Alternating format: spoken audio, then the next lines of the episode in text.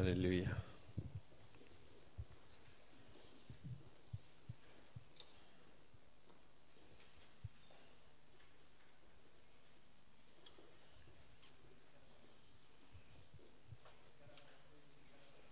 Alléluia. Amen. Ok. Seigneur, merci pour ta présence. Seigneur, nous sommes bien là où toi tu es. Seigneur, je te prie que ta parole pénètre nos cœurs et que quelque chose soit déclenché dans nos vies qui laisse des traces éternelles. Au nom de Jésus, nous prions. Amen. Amen. Moi, je voudrais euh, commencer par dire vraiment merci aux tendons pour euh, ce qu'ils sont, pour qui ils sont. Vous savez, il y a des gens qu'on voit souvent derrière les micros, puis il y a des gens qu'on voit moins souvent. Moi, ce que j'aime dans cette euh, famille, c'est que c'est que qu'ils soient devant des foules de plusieurs centaines, de plusieurs milliers de gens ou devant un petit groupe comme ici, c'est les mêmes. Je voudrais vous dire ça, c'est une qualité. Et Jésus cherche des gens de qualité. je voudrais dire qu'il y a une réelle grâce, pas simplement parce qu'ils ont cinq enfants, mais qui coule sur eux. Vous savez, quand je suis venu hier, vous savez que hier c'était vraiment un jour particulier. Il paraît que Raphaël s'est marié. Et euh, juste avant de, de, partager ce que le Seigneur a mis dans mon cœur, je voudrais vous dire que chacun d'entre nous, nous avons une destinée. Qu'on prenne la parole ou qu'on prenne pas la parole, on a une destinée. Nous sommes destinés à être des vases qui portons la gloire de Dieu et que ce soit dans des temps faciles ou dans des temps difficiles, Dieu veut se manifester dans nos vies. Et c'est pour moi toujours une joie de revenir ici. Je voudrais commencer peut-être par euh, vous poser une question. Est-ce que vous aimez la parole de Dieu? Oui Est-ce que vous connaissez, vous avez déjà entendu la Est-ce que vous la lisez, la parole de Dieu? Oui ça, ça, en fait rire certains. Déjà, ça produit de l'effet, je suis content. Euh, vous savez, la, parole de Dieu, je pense que c'est la plus grande chose de l'univers. La plus grande chose de l'univers, c'est la parole de Dieu. Mais trop longtemps, on a enfermé la parole de Dieu dans le domaine du savoir ou de la connaissance. Des gens, comme nous, sont, sont nés entre deux pages de Bible. Et ce n'est pas le fait de connaître la Bible, de, la, de, de pouvoir la citer, qui fait de vous quelqu'un qui a découvert que la parole de Dieu est vivante. Est-ce que vous savez que ce n'est pas un livre, la parole de Dieu? C'est vivant.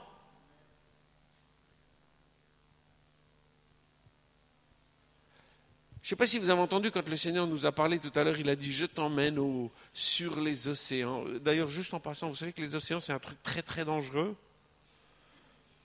peux vous dire, maintenant je sais, parce que moi j'étais plutôt un gars de la campagne, maintenant je peux vous expliquer que l'océan c'est dangereux. Tous les ans, sur la côte d'Azur, il y a des bateaux qui s'échouent. Parce qu'un beau jour, ça souffle un peu trop fort. L'océan, c'est dangereux. Vous risquez d'y perdre la vie. Nous emmène sur les océans au gré du vent. Ce n'est pas l'attitude Inch'Allah, Dieu nous emmène quelque part. Hein, et c'est le vent de son esprit. Si on ne capte pas quand ça souffle, on va nulle part. Tous les ans, j'ai l'occasion d'aller faire un peu de voile sur l'océan. Je peux vous dire comment ça marche. C'est très intéressant. Et il nous faut attraper la voix, la parole de Dieu. Elle est efficace. La Bible la compare à une épée une épée. Et souvent, ben, nous, on aime ça manifester, puis on a une épée, je ne sais pas s'il y en a une ici, puis on montre la parole de Dieu, et puis... Non, non, la parole de Dieu, ce n'est pas une épée, c'est une épée de l'esprit. C'est l'esprit qui utilise la parole de Dieu et qui la fait devenir vie. C'est pas en quelque sorte un chant qui fait de nous. Il a eu peur hein, tout à l'heure, Eric, quand il m'a vu m'asseoir au piano. Vous savez, ce qui porte du fruit, c'est quand l'épée est manipulée, utilisée par l'Esprit de Dieu. Et la voix de Dieu se fait entendre et quelque chose est transpercé. Et je voudrais simplement vous dire que C'était hier. Hein. Hier, ce n'était pas que le mariage de Raph. Hier, on a sorti ça de l'imprimerie. La plus grande chose de l'univers. Ça marche sur Terre comme dans les océans. La plus grande chose de l'univers, c'est la parole de Dieu qui est vivante. Et Dieu voudrait que cette parole devienne active. Et je voudrais vous dire, on ne sait pas ce que c'est que la parole de Dieu. Excusez-moi, je sais que vous êtes des vieux chrétiens pour certains, mais on ne sait pas quelle est la puissance de la parole de Dieu. On la lit et on n'y comprend rien. Je vous donne un exemple pratique, parce que des fois, vous dites, c'est quoi dans ce bouquin? Je vais vous dire, c'est une étude sur les nombres. Alors, il y a des études très, il y a des mathématiciens, des chercheurs qui ont fait des études sur les chiffres, et c'est compliqué. Il faut au moins être diplômé de je ne sais pas trop quelle université. Là-dedans, c'est une autre approche. C'est qu'est-ce que Dieu veut nous dire au travers des chiffres? Vous savez que Dieu parle dans sa parole? Amen. Vous voyez, par exemple, Huguette, elle dit Amen. Elle ne sait pas ce qu'elle dit. En réalité, quand on dit Amen, ce n'est pas un comportement charismatique, tu termines les phrases par Amen. En réalité, le mot Amen, c'est un mot qui est connecté au chiffre 9. Hier, je vous ai balancé très rapidement j'étais un petit peu handicapé parce que j'avais une traductrice qui ne connaissait pas Jésus. Et il a fallu que je supprime tout ce que je voulais dire. J'ai dit certaines choses hier que je voudrais peut-être répéter et ouvrir un peu plus parce que c'est un moment pour ouvrir la parole de Dieu et qu'on soit transpercé par cette parole. Et le mot, le chiffre 9, par exemple, le chiffre 9, il est associé toujours en hébreu au mot Amen.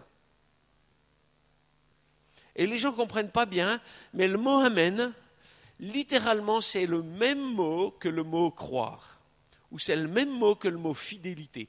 Chaque fois que tu dis Amen, tu dis Dieu est fidèle.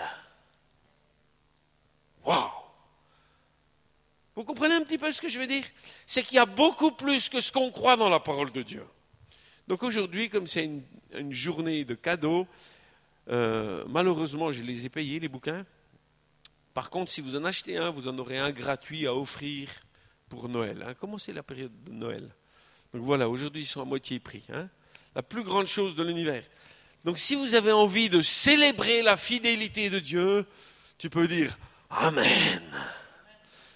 Est-ce que vous croyez qu'Abraham, c'est votre papa? Ouais, vous savez ça? La Bible dit qu'Abraham crut Dieu. Waouh Tu sais ce que ça veut dire littéralement? Il crut Dieu. Ça veut dire. Et Abraham dit Amen. Dieu parle. Et puis je vais arrêter de discutailler. Vous savez, les Français, excusez, excusez-nous les Suisses, maintenant que vous nous connaissez un peu, on aime discutailler, les Français. Je voudrais vous dire une chose. J'ai observé, parce que j'ai dépassé maintenant, j'ai dépassé mes amis, déjà 40 ans de marche avec Jésus.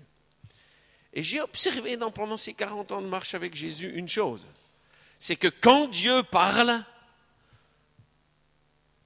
ça règle des problèmes. Ça solutionne des questions qu'on a. Je ne sais pas si vous êtes comme moi, comme nous. Mais j'observe que les chrétiens, ils ont toujours plein de questions. Je ne sais pas où on va, comment ça va, qu'est-ce qu'on va faire, où c'est qu'on va. Dieu nous emmène sur les océans au gré du vent vers quelque part. Est-ce que vous savez qu'on est parti vers quelque chose? Est-ce que vous savez qu'on est destiné à quelque chose? Est-ce que tu sais quelle est ta destinée? La plupart de nos problèmes viennent de ce qu'on ne sait pas où on va. Il suffit d'écouter Franck, pardon, d'écouter le Saint-Esprit au travers de Franck qui dit on est destiné à aller vers le soleil levant. C'est simple. On a une destinée. Il faut prendre le train quand il passe. Il y a des moments où, il y a des moments où Jésus passe. Et tu attrapes le train, tu montes dans le train, tu es parti où? Je suis parti. Vous savez ce que Dieu a l'intention de faire? Je suis fatigué d'entendre certaines paroles prophétiques qui circulent en France, en Europe et partout, qui nous disent que l'islam va gagner l'Europe. J'ai une bonne nouvelle. Dieu a destiné chacun d'entre vous a une destination. Vous allez quelque part. Peut-être que vous ne savez pas trop où vous êtes, où vous en êtes, où vous allez. J'ai un jeune homme qui me téléphonait il y a quelques, quelques semaines en arrière, qui me disait ceci, j'ai eu une vision. C'est un jeune homme qui n'a jamais eu de vision de sa vie. Et il a eu une vision. Et il a dit, voilà, j'étais sur une falaise, sur une plateforme sur cette falaise, et j'avais le sentiment d'être coincé quelque part. Est-ce que vous avez déjà vécu ça un peu? Tu es sur un plateau, et tu voudrais passer au plateau supérieur, et tu as un sentiment d'enfermement. Ça vous est déjà arrivé, vous? Vous voyez ce que je veux dire? Vous comprenez ce que je veux dire? Le sentiment d'être limité, bridé, de dire Seigneur, il y a plus que ce que je vis. Non? Il n'y a qu'à moi que ça arrive, ce genre de truc. Quand ce jeune homme me parlait, le Seigneur m'a dit, cette vision, elle, a pas elle décrivait tellement bien la situation de ce monsieur, mais le Seigneur m'a parlé, il m'a dit, c'est une, une vision qui a une portée universelle. L'Église est sur ce plateau. Elle est sur une falaise, elle est comme coincée. Elle dit, il y a plus il y a un niveau supérieur. Il y a quelque chose qu'on n'a pas saisi de la parole de Dieu. Il y a quelque chose du Christ qui nous amènerait à un plateau supérieur. Vous croyez ça, vous? Et il y a de l'espoir. Évidemment, parfois, on a le sentiment qu'on ne va pas y arriver. Il me disait, tu sais, je peux me lever, j'ai un espace, parce qu'on a une certaine liberté. Il disait, je vais à droite et je vais à gauche. Et j'observe cette place. Il y a deux choses qui m'ont frappé. Il disait, je n'ai pas trouvé comment je me suis retrouvé là. Je ne sais pas comment ça se fait que je me suis, je me suis retrouvé sur ce plateau. Il n'y avait pas moyen d'arriver là et il n'y avait pas moyen d'en échapper. Parce que quand on regarde les situations, on se dit, on voudrait bien des échappatoires. Est-ce que ça vous arrive, est-ce que ça vous arrive d'avoir envie d'être ailleurs Ouais? D'avoir d'autres circonstances d'être autrement, d'avoir un autre voisin, une autre voisine. Hein? Ça vous arrive ça? Non?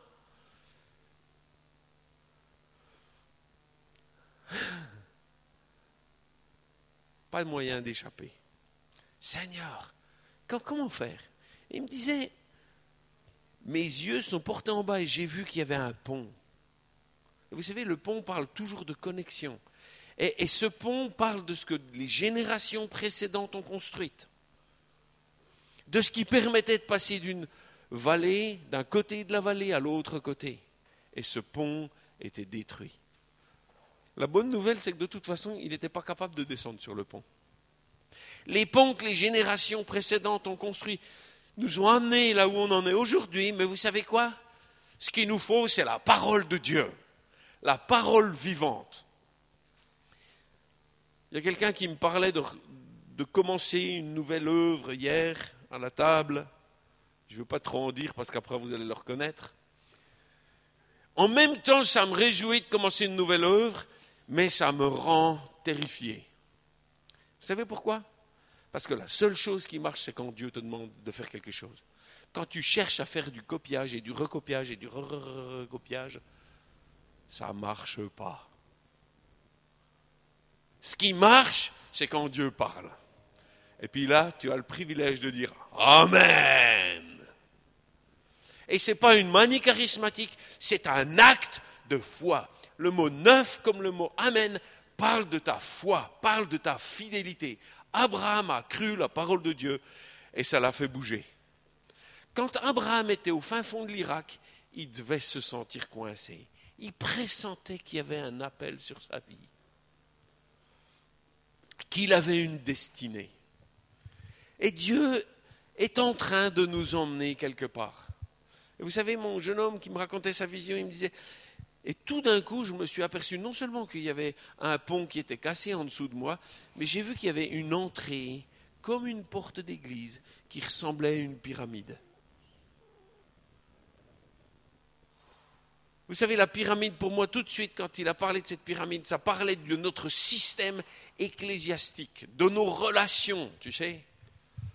Il y a les grands apôtres et les sous-apôtres et les sous-sous-sous-apôtres, puis après, il y a le peuple. Ça, c'est la façon dont nous avons conçu les choses. Et Dieu est en train de détruire, parce que le sommet de la pyramide était cassé. Dieu est en train de construire quelque chose de nouveau. Les portes anciennes ne vont pas suffire. Parce qu'à chaque génération, Dieu est en train de parler. Imaginez, il y avait la génération, tu sais, de Malachie, Zacharie, tout ça. Ils ne savaient pas. L'enfant n'était pas né. Emmanuel, je ne parle pas d'Emmanuel Tendon là, hein. Emmanuel ne s'était pas encore manifesté. Et tout d'un coup, l'enfant paraît. Et Siméon va dire quelque chose. Il va dire, cet enfant est destiné à la chute de plusieurs. Wow. Et au relèvement de plusieurs. Vous savez, il n'y a pas de construction sans déconstruction. Ce qu'on a vécu dans le passé ne va pas suffire pour atteindre ce qui est devant. Et la porte, le sommet de cette pyramide était cassé. Et il m'a dit, tu sais, j'ai commencé à voir des oiseaux de proie tourner autour de moi. Vous aimez ça, les oiseaux de proie, vous? Quand tu as un vautour qui tourne autour C'est pas rigolo, hein? Il dit, c'est très bizarre, parce qu'en principe, normalement, j'aurais dû avoir peur, mais j'avais de la confiance. Mon objectif ce matin, c'est simplement de réveiller une confiance dans vos entrailles et une certitude qu'il y a une issue. Bon, tu la vois pas l'issue. Tu regardes, tu la cherches. Comment je vais m'en sortir?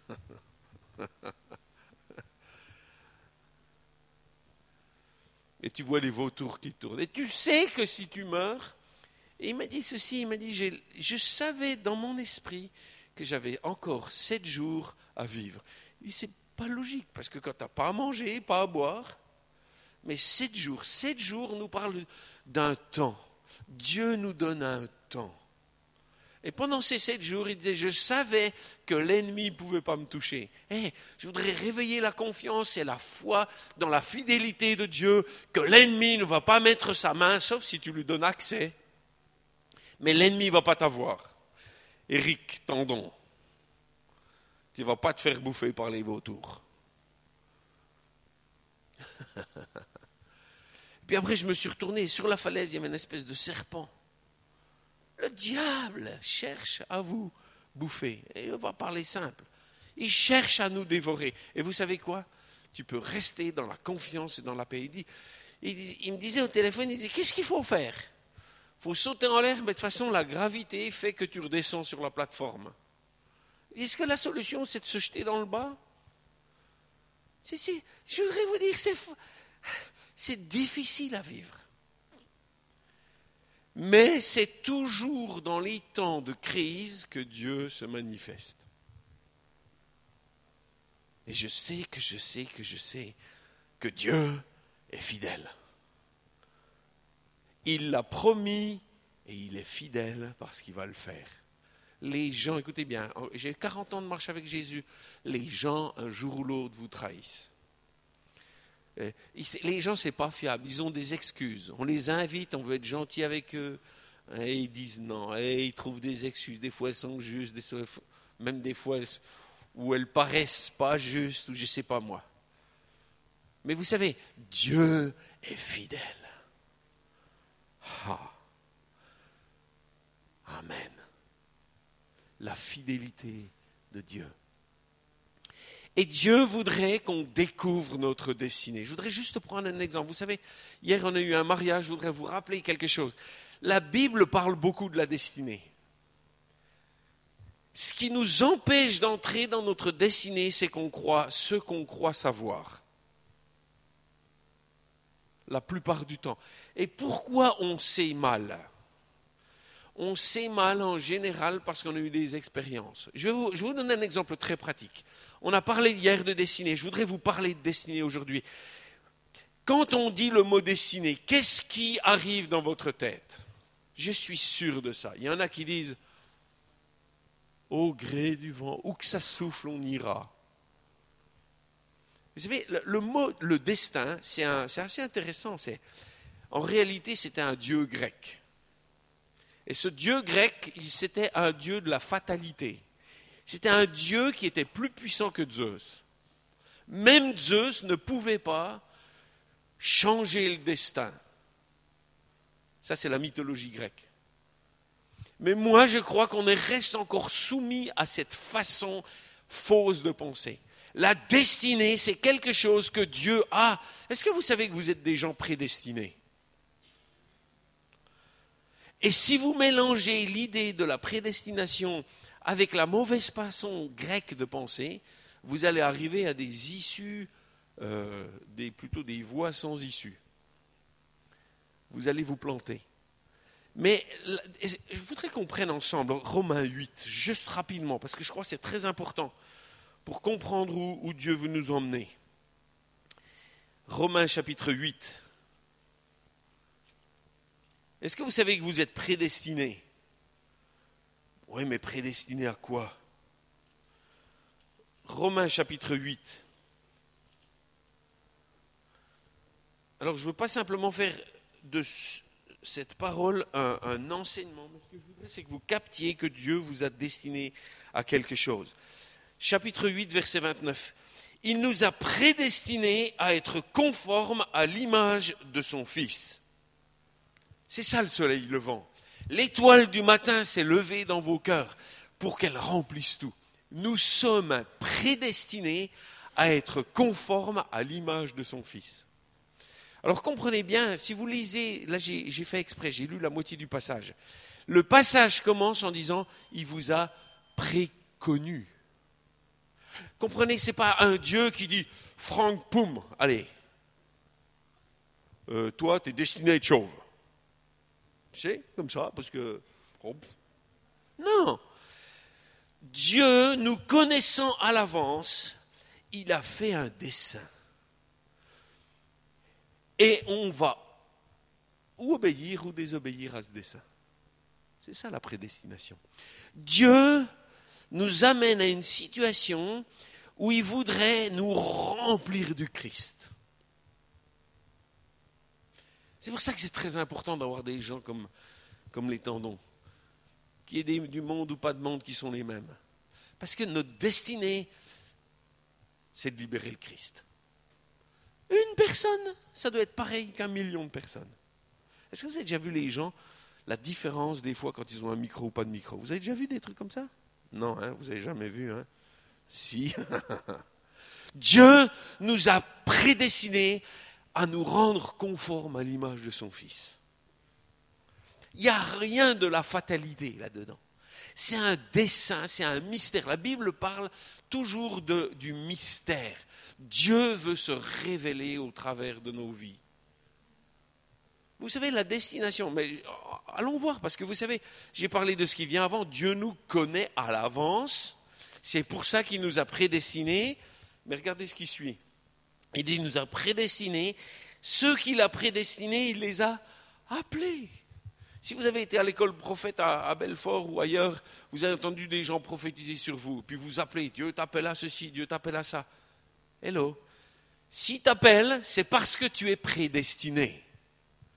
Et si tu es prédestiné, c'est parce qu'il te préconnaît. Ouais, et après? Beaucoup de gens viennent me voir en disant ah, On a prophétisé, Dieu m'appelle à ça. Puis ça ne se produit pas. Ça produit des gens frustrés. Lisez la suite. Ceux qu'il a prédestinés, il les a appelés. Et ceux qu'il a appelés, il les a aussi justifiés. Hein, vous connaissez ma manie de traiter euh, Saint-Huguette c'est pour la graver sur elle que c'est une sainte. Il l'a déjà justifiée. Ça ne veut pas dire qu'elle ne fait jamais de bêtises, mais il l'a justifiée quand même. Hein? C'est génial, hein? On est justifié. Mais c'est même pas fini. Il dit pas ça y est, t'es juste. Franck, t'es juste. Vous savez ce qu'il dit? Mais regardez la fin du verset, ça fait presque peur. Il les a glorifiés. vous êtes destinés à être des porteurs de la gloire de Dieu. Vous êtes destinés, écoutez, vous êtes destinés à être des porteurs de la gloire de Dieu. Que tu fasses quelque chose, que tu fasses rien, tu es destiné à être un porteur de la gloire de Dieu. Qu'il y ait du monde, qu'il n'y ait pas de monde, que les gens roupillent, que les gens dorment, qu'ils soient en vacances, qu'ils soient... Tu es destiné à être un porteur de la gloire de Dieu. Amen. Prenez la prière de Jean, chapitre 17. C'est Jésus qui prie. Jésus prie, puis il dit, oh là là, j'ai inventé l'alliance évangélique pour que tous les chrétiens s'unissent. Non, non, il dit pas ça. Il dit, je, c'est Jésus qui parle, il dit, je leur ai donné ma gloire. Ah là là là là là là, entendez la parole de Dieu. Je leur ai donné ma gloire afin qu'ils soient un. On prend, écoutez bien, la plupart de nos problèmes viennent de ce qu'on prenne les problèmes à l'envers. Je vais vous donner un autre exemple.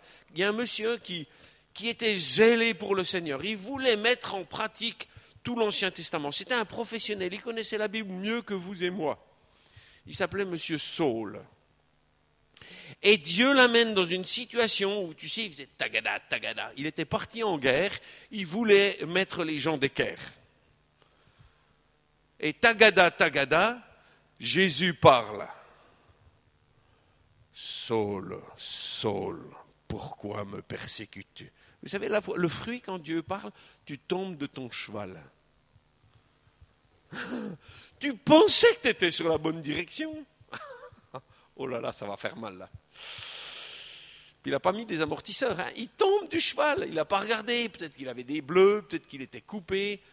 Je ne sais pas, moi, c'était pas macadamé les routes, mais vous savez, les chemins à l'époque, euh, des chemins de chevaux. Il tombe d'un cheval. Je sais pas, moi, le cheval, ça me fait peur. Hein. Je sais pas si vous. Il y en a qui font de l'équitation ici. Tombe d'un cheval. Tu fais du cheval, toi? Ça fait peur, hein. C'est haut, un cheval. Il tombe du cheval. Il dit Seigneur, t'es qui? T'es qui toi? Et Jésus va l'amener au travers d'une chute à découvrir sa destinée. Regardez, c'est en acte. Je ne sais pas si c'est peut-être le hasard, mais c'est acte 9. Et il va rencontrer un monsieur qui va lui donner une parole prophétique. Et il va lui dire à quoi il est destiné. Tu es destiné à porter mon nom. Écoutez, on, peut avoir des activités. Les activités sont bonnes à partir du moment où c'est le Seigneur qui nous les demande. On peut se rajouter de nouveaux, nouvelles activités. Hein. on peut rajouter sur la liste. Mais ce n'est pas ça qui fait qu'on entre dans notre destinée. Au fond du fond du fond, c'est qu'on est destiné à être porteur de son nom. Tu porteras mon nom devant beaucoup de nations. Dieu nous a fait un cadeau. Il a dit à Jésus, tu es destiné à relever beaucoup de gens et à provoquer la chute de beaucoup de gens. Vous savez, chaque chose est destinée à quelque chose. Je ne sais pas, ici, j'ai vu Franck, il, avait un truc comme ça. Moi, je ne suis pas musicien. Moi, je ne sais pas à quoi ça sert, ça. Hein. Il, y a, quelques mois, j'étais on était au Maroc, j'ai vu ça, ça fait, ça fait danser les serpents sonnettes, ça. Ça charme l'ennemi. Vous savez, ça sert à ça, ça? Avec ça, tu peux. Moi, je suis plutôt bricoleur. Avec ça, des fois, j'en peux enfoncer un clou. Non, non, je ne vais pas faire ça, Franck. Hein, parce qu'il va me frapper avec un vrai marteau. Non. Avec ça, si tu utilises ça pour la gloire de Dieu, c'est à ça que c'est fait. Dieu avait choisi Saul en disant Tu es destiné à porter mon nom. Est-ce que vous êtes mariés? Certains sont mariés dans cette pièce, hein, ou ont été mariés. Vous savez, euh, quand on trouve son partenaire, son conjoint, c'est vraiment un temps de destinée. D'ailleurs, la Bible dit très clairement, les deux premières occurrences du mot destinée, c'est en rapport avec le mariage. C'est Eliezer qui va et il cherche une épouse pour Isaac. Et il prie, il dit Seigneur, montre celle qui est destinée à Isaac. Première occurrence du mot destinée. Les deux premières utilisations de ce mot destiné, c'est pour le mariage. Parce qu'en fait, vous savez la vie chrétienne, vous savez ce que c'est la vie chrétienne? C'est une histoire d'amour. C'est la destination d'une histoire d'amour. En réalité, un mariage, moi j'aime ça parce que tout simplement ça me rappelle que ma destinée, ta destinée, c'est pas qu'on soit mariés les deux, c'est déjà fait, moi je suis déjà marié. Notre destinée, c'est qu'on soit ensemble un même corps marié à Jésus. Qu'on devienne totalement unis. Vous savez, une épouse, ce qui se passe en France, quand une épouse, elle laisse une partie de ce qu'elle est elle devient Madame Rhin, parce qu'elle a marié Rhin. Tu vas devenir Madame Christ. Tu vas devenir l'épouse de Christ. Tu vas être uni à lui. C'est ta destinée. Notre destinée dans le mariage, c'est d'être uni avec lui, de porter son nom. Vous avez une destinée glorieuse. Vous dites, ouais, mais je suis âgé, ouais, mais je suis malade. Et alors? Il t'a jamais dit que ce serait toujours tout facile. Vous voyez, ici, je suis arrivé dans cette pièce, par exemple. Je vous donne un exemple. Je suis arrivé dans cette pièce, et puis euh, hier soir, ou plutôt ce matin, Luc me disait, tu sais, on, se pose des questions, qu'est-ce qu'on va faire avec les locaux et, tout ça? Ces locaux peuvent être destinés à quelque chose. Vous croyez que ça servirait une heure par semaine des locaux comme ça? Non, faut surtout pas. Et donc, je rentre dans cette pièce et je vois des superbes plans. Et vous savez, pour un prof de dessin industriel, ça fait toujours plaisir de voir des plans. J'aime ça. Je dis enfin des locaux qui vont servir à quelque chose. Puis c'est pas tout rouge ou tout vert ou tout bleu, c'est multicolore. C'est des locaux qui vont avoir des multi-utilisations. Parce que ça sert à ça. Ça sert à avoir un lieu pour des raisons différentes. Et je vous encourage, écoutez les conseils de, ce monsieur qui est là. Parce que Dieu veut que ces locaux servent à quelque chose. Je vais vous donner un autre exemple. Dans la parole de Dieu, le premier mariage que Jésus expérimente, il va à Cana. Qui c'est qui aime les miracles ici? Vous aimez ça? Je rentre dans la pièce, je vois de la pub pour aller à des réunions de miracles. J'ai une bonne nouvelle. Vous pouvez devenir un miracle ambulant. Et vous allez amener le miracle là où vous êtes. Jésus rentre dans un, mariage, ça s'appelle Cana, et quand il rentre dans ce mariage, il y a un problème. Est-ce que ça vous arrive d'avoir des problèmes? Jamais, hein Ben oui, ça les Suisses, c'est normal, tout est réglé chez eux. Mais en France, on a beaucoup de problèmes, beaucoup de questions. Et Jésus, quand il est face à un miracle, il dit, je voudrais faire un miracle, mais il me manque quelque chose. La Bible dit quelque chose de très intéressant. Elle dit ceci, vous regarderez, c'est dans Jean chapitre 2, si vous prenez des notes, au verset 6, il est dit, il y avait là six vases. Il y avait des vases qui étaient là, qu'on avait l'habitude d'utiliser pour les machins religieux, pour les réunions, pour la purification des juifs qui avaient des, des trucs, euh, je ne sais pas quoi, euh, leurs habitudes, quoi. Et Jésus dit, imaginez, il y a des gens qui avaient réfléchi en disant, voilà, pour l'Église, je vais faire un vase. Et puis ils ont fait un vase. Ils ne savaient pas à quoi ça allait servir. Peut-être la plupart d'entre vous, vous ne savez pas à quoi vous allez servir. Et vous dites, à quoi je sers? C'est quoi ma destinée? Ils étaient là, ils attendaient, ils servaient à rien. Mais Jésus repère les gens qui servent à rien ou qui se croit servir à rien. Si ça caressait les traditions juives dans le sens du poil.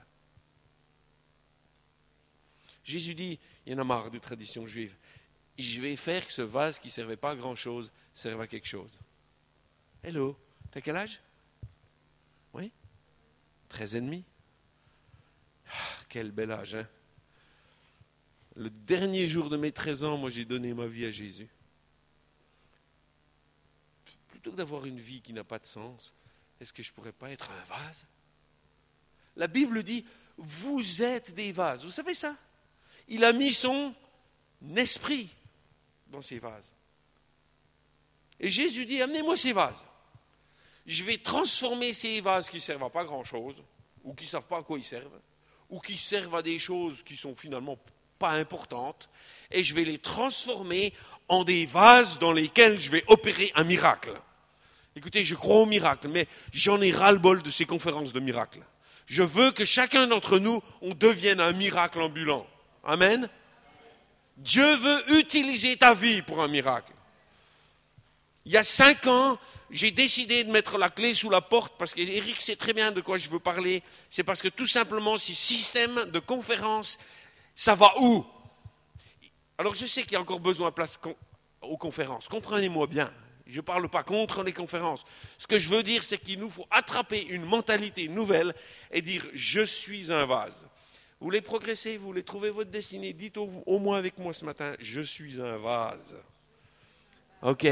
Décidez, je suis un vase et je peux servir à quelque chose. Je suis un vase qui peut être un objet dans lequel Dieu va faire un miracle. Vous croyez que le vase, il disait, oh là là, je voudrais bien être l'agent du réveil de toute la Suisse. Vous croyez ça? Non. Ce vase, il pense même pas. Un vase, ça pense pas. Un vase, ça décide pas. C'est pas un, truc intelligent qui a lu tout plein de bouquins, qui a fait des études, des écoles bibliques. Il dit voilà, je suis là, puis j'attends. Mais il est disposé. Et vous remarquez d'ailleurs que ce n'est pas des vases pleins. Parce que Jésus dit remplissez-les. C'est des vases qui sont vides. Et si tu as des temps de crise et tu dis à quoi je sers, c'est le bon moment.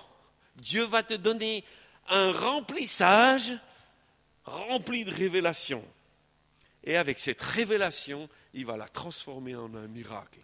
Est-ce que ça vous arrive de vous sentir vide? Je peux vous dire que le gars qui était, j'avais au téléphone, il disait, ça va où? Ça va nulle part. Et Dieu dit, amenez-moi ces vases-là. Écoutez, ce sont les vases vides. J'ai un ami, oh, vous le connaissez, il a le même prénom que moi, et, il a un bouquin favori qui s'appelle euh, Sur la muraille. Et dans ce livre, il y a, une ligne qui m'a toujours frappé. C'est le Saint-Esprit qui va voir un monsieur un jour, puis qui lui dit Est-ce que tu veux être rempli? Mais je te préviens, c'est ou toi ou moi. Sur la brèche. Hein. Je ne peux pas remplir un truc qui est rempli. Aïe, aïe, aïe, aïe, aïe. C'est exactement ça qui est en train de nous arriver à beaucoup. Dieu est en train de nous vider nous vider de nous-mêmes. Seigneur Jésus, pour être rempli et pour devenir un miracle ambulant. Non, on est destiné à quoi? À porter la gloire de Dieu. Écoutez bien, ce n'est pas seulement quelque chose que Dieu a planifié pour dans 50 ans, hein, le réveil qu'on attend, tu. Je disais à mon père, vous savez, il n'est pas charismatique, mon papa, mais je disais, vous savez, j'en ai ras-le-bol de ce mot réveil. On l'utilise à n'importe quelle sauce. Je sais que Dieu veut nous réveiller. D'ailleurs, il dit quelque part, réveille-toi d'entre les morts. Hein? C'est biblique, vous comprenez ce que je veux dire? Mais ce que Dieu veut faire, c'est un miracle dans nos vies.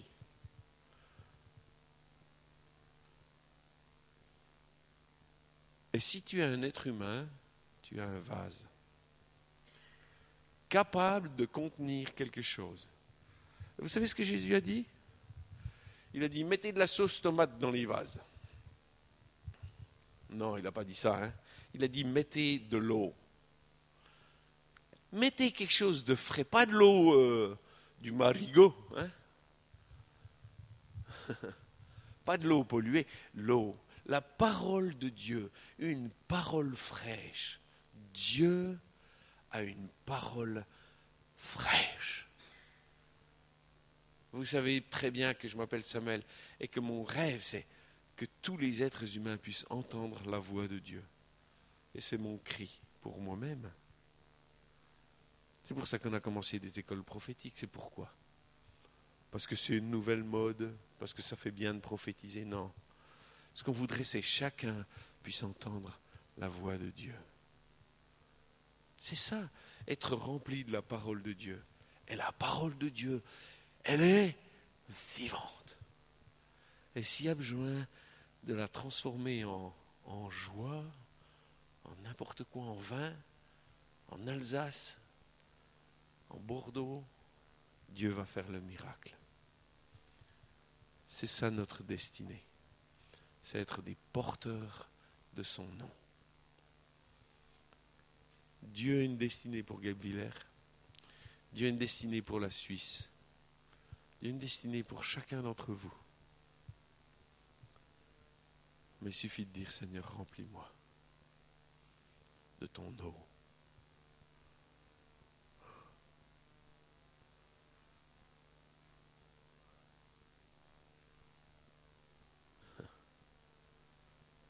Remplis-moi de toi, Seigneur. Hmm. Seigneur, nous sommes devant toi ce matin. Ta parole résonne dans nos cœurs, Seigneur. Nous sentons ses limites. Plusieurs ici ressentent ses limites. Et nous savons que tu as un dessein. Pas un dessein euh,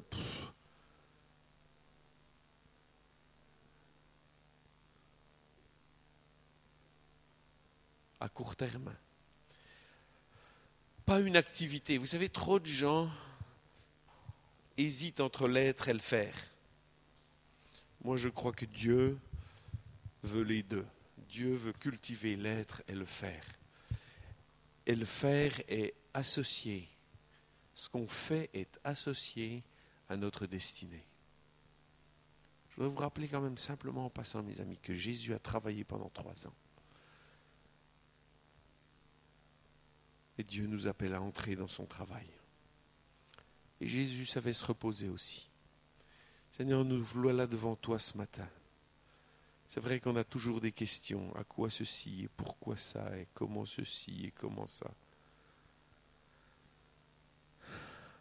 Mais Seigneur, nous nous rendons disponibles.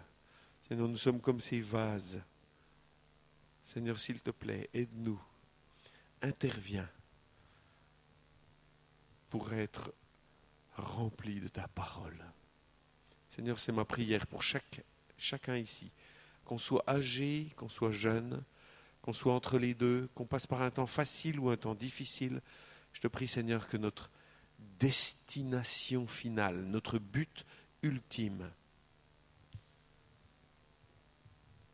remplisse nos vies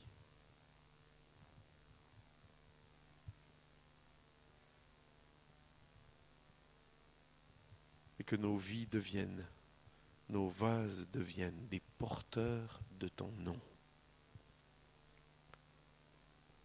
Seigneur, merci pour cette semaine qui s'ouvre. Merci pour cette année nouvelle qui s'ouvre.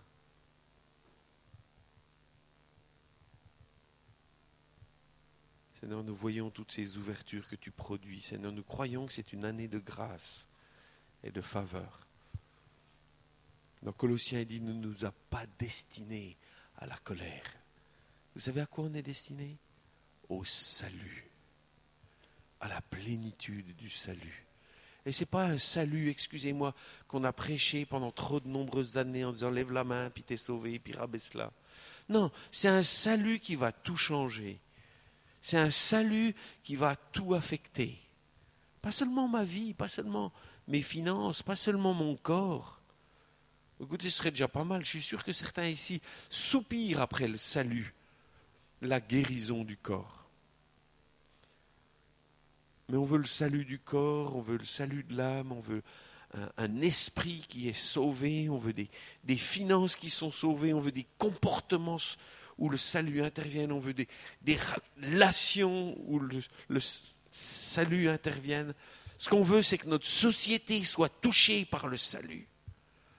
La Bible dit, toute la ville fut saisie par le salut. Et Seigneur, nous appelons toute cette ville au salut de Dieu.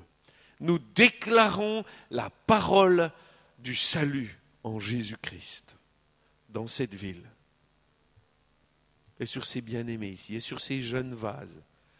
Il y a des petits vases, des gros vases. L'important, c'est d'être rempli d'eau, l'eau de sa parole. Franck a ouvert ce matin en disant il nous faut simplement recevoir le pardon de Dieu.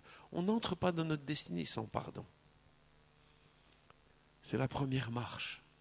Mais dans le sang de Jésus, il y a une profusion de salut